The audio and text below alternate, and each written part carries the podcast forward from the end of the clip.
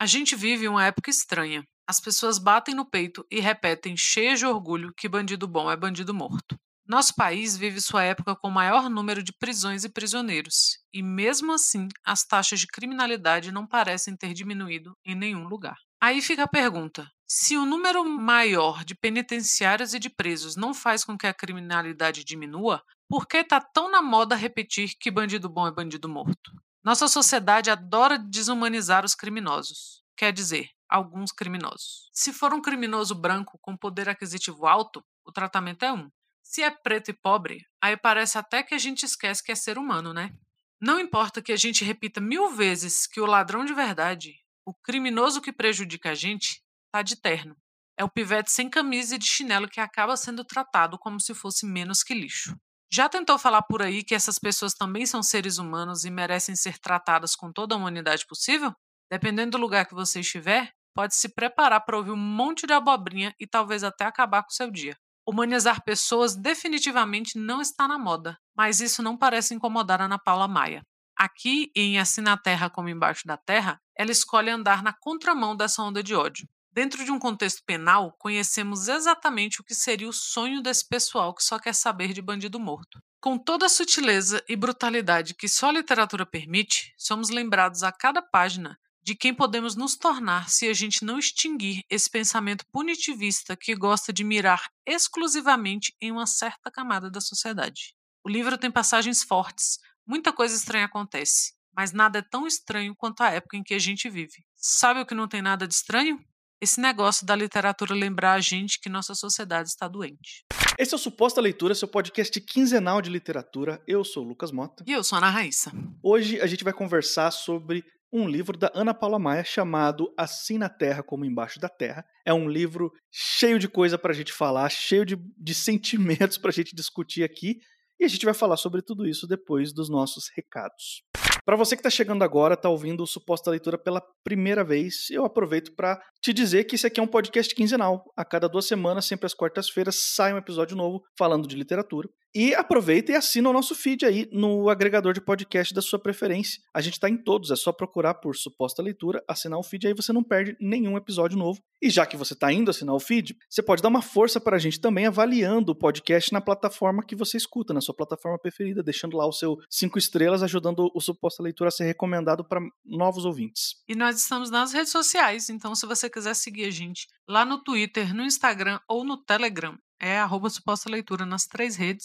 E se você quiser mandar um e-mail pra gente, é supostaleitura.gmail.com. Eu também tô no Twitter e no Instagram, no arroba mrlucasmota. Eu também tô lá no Twitter, é Ana Raíssa, tudo junto com dois N's, dois R's e dois S's. E bora pro episódio. Hoje a gente vai falar do livro da Ana Paula Maia. Ele foi publicado em 2017 pela Record e chama Assim na Terra como Embaixo da Terra. Ela é uma autora mais conhecida agora, assim, teve um hypezinho, porque ela é a criadora da série Desalma, da Globoplay, com a Cassia Kiss, que fez um sucessinho aí. Então, quem gostou da série vai gostar dos livros, com certeza, porque quem lê os livros tem vontade de, de ver a série, né? Que é o meu caso. Não vi ainda, mas estou muito afim. Assim, como eu disse, é um livro que foi publicado em 2017 o livro mais recente dela é de 2021, que chama De Cada 500 Uma Alma.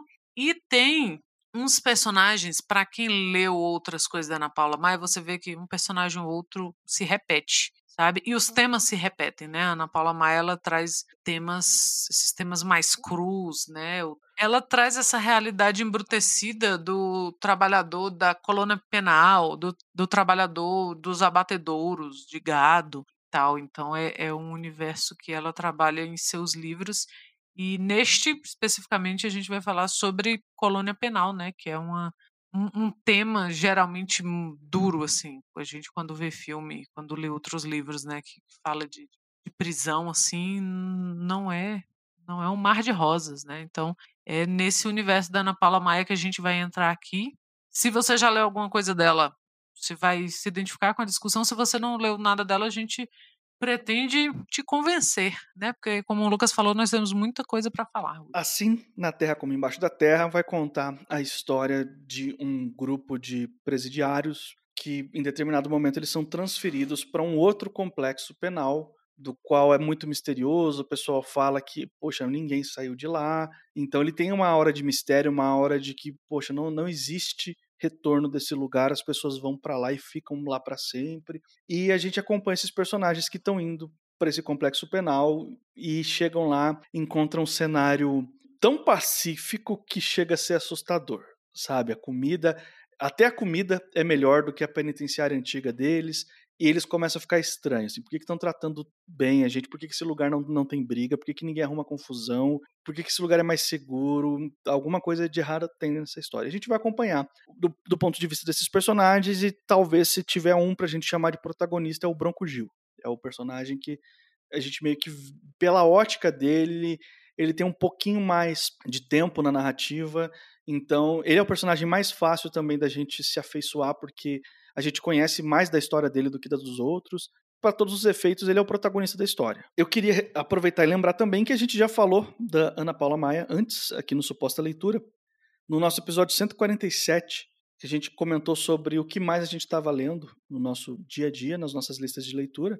Você, Raíssa, trouxe também aqui que você leu um livro da Ana Paula Maia antes desse aqui, certo? Foi, eu li o de Gados e Homens, que coincidentemente é o livro imediatamente anterior a esse. Eu lembro de ter lido e de já ter mandado. Quando eu terminei o primeiro capítulo, eu mandei mensagem para você, né? Falei, Lucas, você já leu Ana Paula Maia? Olha isso.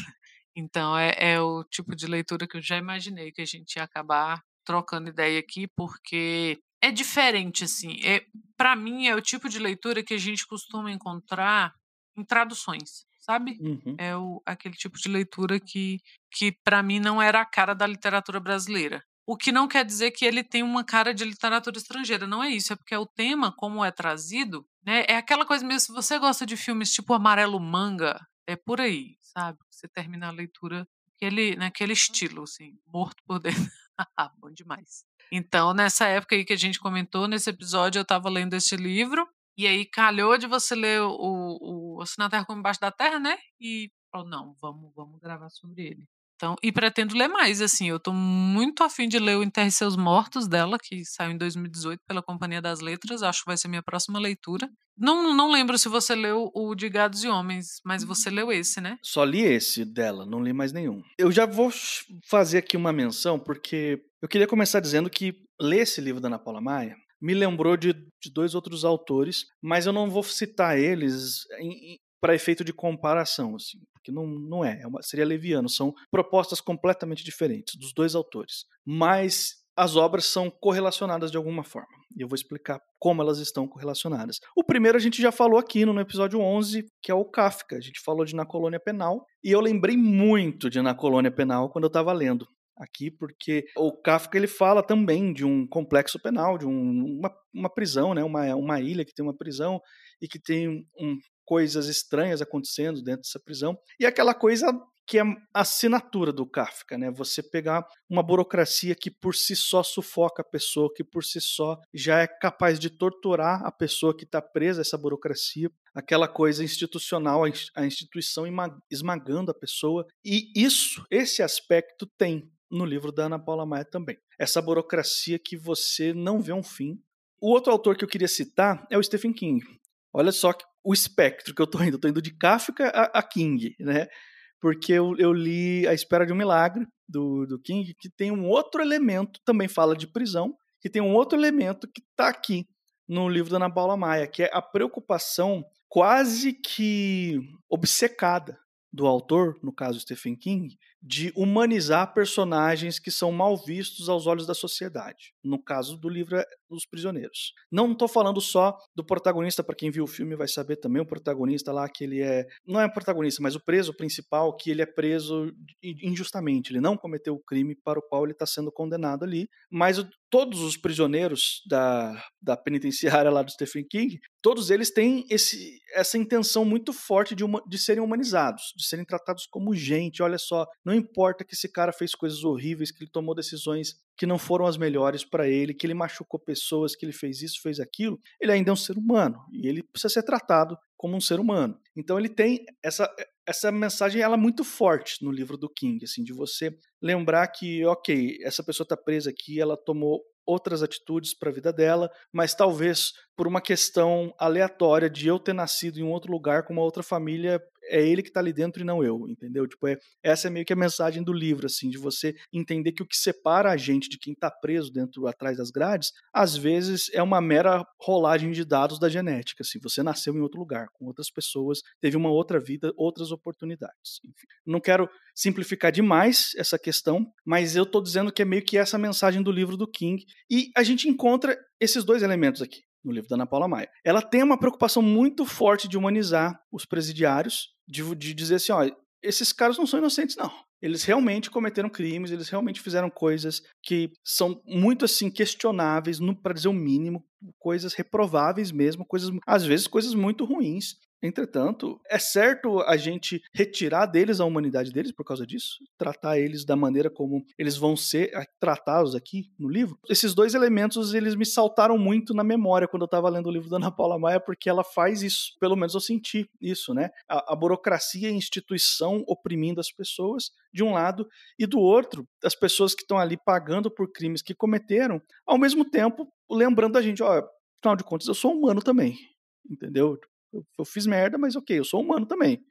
Eu acho que a união desses dois elementos fez com que esse livro ficasse muito especial para mim. Assim, eu acho que foi uma leitura que me marcou muito, não só pela qualidade da prosa em si, é um, é um texto muito gostoso de ler, sabe? Eu, eu vendo, parece que os outros livros da Ana Paula Maia também são livros que tendem a ser curtinhos, que tendem a ter essa prosa mais simples até em alguns momentos, mas muito certeira, sabe? Você não, você percebe que você está lendo um texto que, apesar da simplicidade, tem uma robustez, assim, tem um, um preenche a gente, a nossa, a nossa alma de leitor de alguma forma. Então eu senti muito isso lendo o livro e eu queria trazer isso para você, Raíssa, para justamente confrontar com a sua experiência de leitura, para ver se você teve algo completamente diferente de mim enquanto você estava lendo. Não, eu acho que completamente diferente não.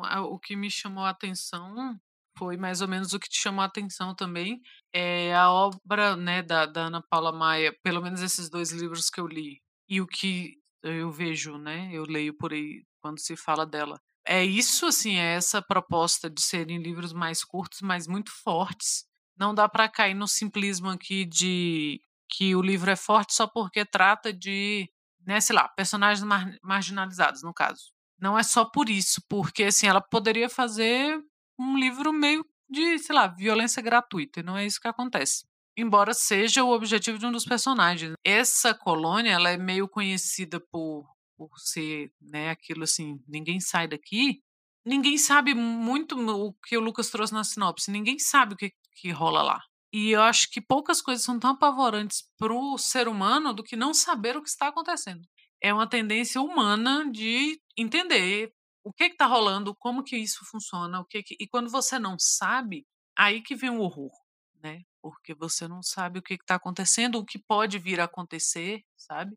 Quem está fazendo o quê? Então o horror ele parte daí, que é um horror, não é um horror sobrenatural, não é é uma, um horror, eu até diria naturalista. É esse horror do não sei o que está acontecendo, mas me parece, né, um preso ou outro some, e aí no outro dia alguém tem que ir lá enterrá-lo, você não sabe que, que, quais foram as circunstâncias e tal. Então esse horror vem a partir daí e se mistura eventualmente com a história daquela terra no sentido físico, assim, do, do terreno onde está construída a colônia penal, né, que parece ter sido uma fazenda de, de escravos e aí depois coisas estranhas foram acontecendo, ninguém conseguiu prosperar naquela terra por mais que ela fosse vendida e passada para frente, e aconteciam incêndios e doenças, pragas, pessoas morriam e a violência gera um azar, uma má sorte para aquela terra. Então, o que me pegou muito foi essa essa questão, né, do isso que você falou do, do jogo de dados é interessante porque acaba que que é mais ou menos isso, assim. É, é o homem fruto do meio, né? E isso é bem, bem característica do naturalismo, assim. o homem é fruto do meio, então ele talvez não possa escapar daquilo, né? O Bronco Gil, a gente acaba sabendo um pouco da história dele, e ele é um personagem que vem de Gados e Homens que eu li antes, e tem um outro personagem nesse outro livro que é o Edgar White, ou Wright, pelo que eu me lembro agora, que ele volta a aparecer em outros livros também. Então ela pega esses personagens, ele, eles meio que andam pelas tramas dos livros. E o Bronco Gil é esse caso. Ele estava no outro livro e agora ele está nesse. E a gente, em ambos, a gente sabe mais ou menos a história dele, porque ele é filho de um indígena com um fazendeiro, né? Então a gente já imagina em que circunstâncias. E o pai era muito violento e ele é criado nessa violência. Então ele é um cara que caça muito bem, e ele mata animais gigantescos, javalis imensos, muito bem. E aqui gigantescos no sentido real, né? O tamanho de um javali para um homem. E ele anda sempre com arco e flecha, assim, e ele tem um olho de vidro. Então ele é uma figura que por si só, né, já aparenta ser violento. E ele se depara com outro tipo de violência humana, que é o diretor do presídio, né? Que é um cara que se dedicou àquilo é um cara que herdou essa violência. A gente acaba sabendo um pouco da história dele pelo pai dele, que era enfermeiro. E isso eu achei muito foda, porque o pai dele era um enfermeiro e ele fala que o pai dele tinha, né, para si essa obrigação do trabalhador de saúde de salvar quem quer que seja. Só que com o tempo o pai dele foi tomando ódio do, do fato de ter que salvar por exemplo, criminosos, né? Que, sei lá, numa troca de tiro acabava indo para o hospital e ele tinha que salvar. E o pai dele vai ficando com tanto ódio disso que ele começa a matar pacientes e ele acaba entrando para a polícia. E com o tempo ele fala que o pai dele matou, o pai dele caçava javalis também e ensinou o filho desde pequeno, então o filho estava acostumado com essa violência de estripar bicho, de decapitar bicho e tal. E passa um tempo para o pai já não é suficiente caçar javalis, ele precisa, né, direcionar sua raiva e ele acaba entrando para a polícia. E aí ele diz que em um mês ele matou mais homens do que ele tinha matado javalis, né? E aí ele cria esse filho que endeusa a figura do pai, endeusa a, a violência, a violência nesse sentido de, de limpeza. Eles acham que eles vão limpar o mundo, né? É o bandido bom, é bandido morto. Eles vão limpar o mundo daquela eles não acreditam em redenção, eles não acreditam mais em humanidade. É como se a pessoa, ao é, cometer algum crime, ela rapidamente, automaticamente, ela foi destituída da, da própria humanidade. Então, essas pessoas que tomam para si esse justiçamento, que é o caso do Melquiades aqui, que é o diretor do, do presídio, ele se arvora do direito de não, então eu posso fazer o que quiser com esse infeliz, pois ele não é mais humano, né? Então, do jeito que eu caço javalis, eu vou caçar essas pessoas. E aí ele vive nesse ciclo de ódio. O Bronco Gil vem numa última leva de prisioneiros, pouco depois deles saberem que, o, que a colônia vai ser desativada. E aí o Melquiades fica sem chão. O que, é que ele vai fazer da vida dele? Ele não é um homem que vive em sociedade. Ele é talvez um cara muito mais violento, vil e criminoso do que qualquer um que tenha passado por ali, que porque o prisioneiro está ali, ele é transferido depois que ele passou por todo um processo de julgamento e tal. Então, o Melquiades, ele provavelmente é muito pior que todas essas pessoas, porque ele não está ali para isso. Ele não está ali para julgar, ele não está ali para punir, ele não está ali, sabe? E é o que ele faz. E ele toma para si, não, eu estou aqui para eu julgo, eu decido, eu mato, eu apavoro, porque ainda tem a questão do apavoro, ele tá sempre, as pessoas estão sempre com medo dele, e ele vai se tornando, quando ele sabe que o, que a, o presídio vai ser desativado, ele se torna extremamente violento. Então, os caras estão sempre muito sobressaltados com ele. Então, essas, isso que me chamou a atenção não, não foge muito do que te chamou a atenção, né? Eu acho que a Ana Paula dá prioridade à sua narrativa, então não é um livro com a linguagem né, muito novidadosa ou com a forma de escrever muito rebuscada ou não tanto que você não tem traços nas falas dos personagens você não tem traços que os diferenciem porque essa não é a proposta então a proposta do livro é o foco na, na história mesmo e isso ela sabe dar muito bem porque é uma história que você fica meio apavorado e aí tem tem fuga tem umas coisas aquela cena quase final que o que é quando o Bronco Gil tá meio fugindo do Melquiades e tá chovendo e tem raio e tá sem luz. Aquilo ali é cinematográfico, assim. É aquele pavor de, de filme de suspense do, dos bons, assim. Então, foram essas, essas camadas que me chamaram a atenção, que me fizeram, né, ressoar muito em outras coisas que eu li também, igual, como você falou, Kafka, não tem como não lembrar do Kafka. Não tem como não lembrar do Dostoiévski. Eu acho que está bem presente na escrita dela, o Dostoiévski também. Então tem essa, essas semelhanças no melhor dos sentidos e você não, não escapa, né, de, de, de fazer essas comparações, né, ou de, de trazer essas lembranças de outras leituras, de filmes também, porque é muito imagético, e de ter vontade de ler outras coisas dela, porque eu acho que por serem mais curtos, né, você fica ela te acende o um interesse ali num personagem, por exemplo, ou na, na própria literatura dela e você fica com vontade de ler mais coisas. Você mencionou aí o, o Melquiades. Eu acho que o personagem que eu mais gosto desse livro é o Bronco Gil, mas o Melquiades, ele é o que mais me intriga, assim, eu acho que ele tem, talvez a, a cena que eu mais gosto é do Melquiades. Essa cena é muito boa, porque ele quer pendurar, é uma cabeça, né, de um, de um bicho que ele caçou no escritório dele, e o, e o único prego que tem para isso é o prego que, tá os, que tem lá o quadro com a foto do presidente, que por lei tem que ter em toda a penitenciária e. E aí ele, pro ajudante dele lá, ele fala, não, tira esse quadro daí, vamos arrumar outro lugar para ele, eu quero deixar essa cabeça aqui. Bota a cabeça ali do bicho. E aí, onde é que eu boto esse quadro aqui, então? Onde é que eu boto? Aí o cara, ah, bota no banheiro. Abre o banheiro ali, bota no banheiro, no, no, no preguinho que tem ali no banheiro. Isso é uma cena que ela tem uma sutileza. Eu sabia que você ia gostar dessa cena. É a sua cara. Eu ainda pensei, o Lucas poderia ter escrito. Não, eu, eu agradeço, porque eu vou aceitar isso como um elogio, mas eu, eu, eu tô aqui curtindo essa cena como um leitor. Porque ela, ela realmente tem uma sutileza muito grande, assim, de você apresentar o personagem. Quem que é esse cara? Assim, fica estipulado desde o primeiro momento que o Melquiades é um maluco da porra, tá ligado? Assim, esse cara, ele é completamente descompensado, egocêntrico, com um complexo de inferioridade, que tem uma necessidade de se afirmar o tempo inteiro, dizer que ele que é o bom, ele que é o certo, ele que é o nobre paladino da justiça, cidadão de bem, né? Não sei, esse discurso aí que a gente tá acostumado aí também, mas esse negócio dele preferir vamos botar o presidente no banheiro, porque vai ter a cabeça de um bicho que eu cacei aqui. É aquela coisa mais assim, poucas coisas no mundo são mais ridículas do que você pendurar um bicho empalhado na parede ou a cabeça de um bicho empalhado na parede. Assim. Você é de um mau gosto enorme isso aí. Isso por si só já, é, já é horrível, entende? Mas o cara preferir tirar o presidente e botar o presidente no banheiro para poder ter a cabeça ali, isso diz muito sobre quem esse personagem é e o que, que ele precisa fazer para se sentir bem.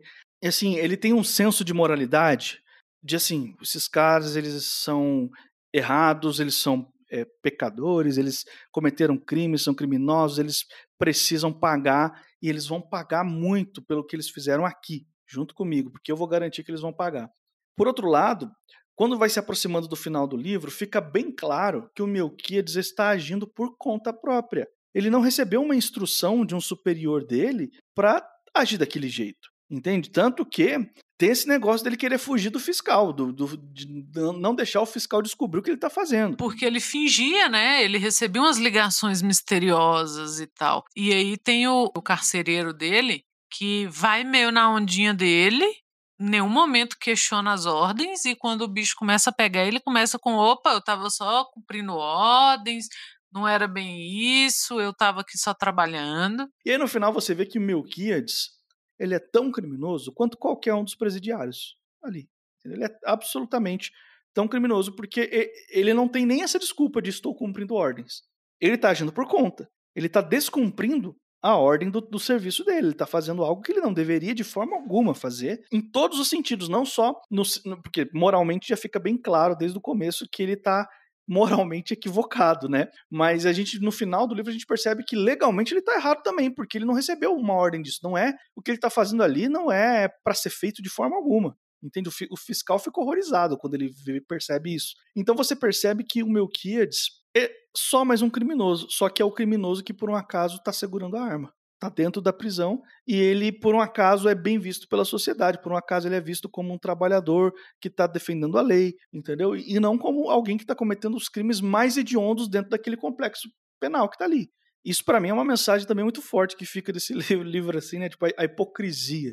Né? O pior vilão, o vilão que gera mais asco em mim é o vilão hipócrita. É o vilão que ele tem um discurso, ele, ele prega uma coisa e faz outra, entendeu? Ele tem um comportamento que é totalmente contrário àquilo que ele defende. O vilão hipócrita ele desperta uma sensação muito específica de ódio na gente que lê, né? Muito, e assim, o Melquiades faz de si mesmo uma, uma defesa até emocionada, né? Assim, não, porque tipo a redenção, né? Aqui é onde vocês se redimem.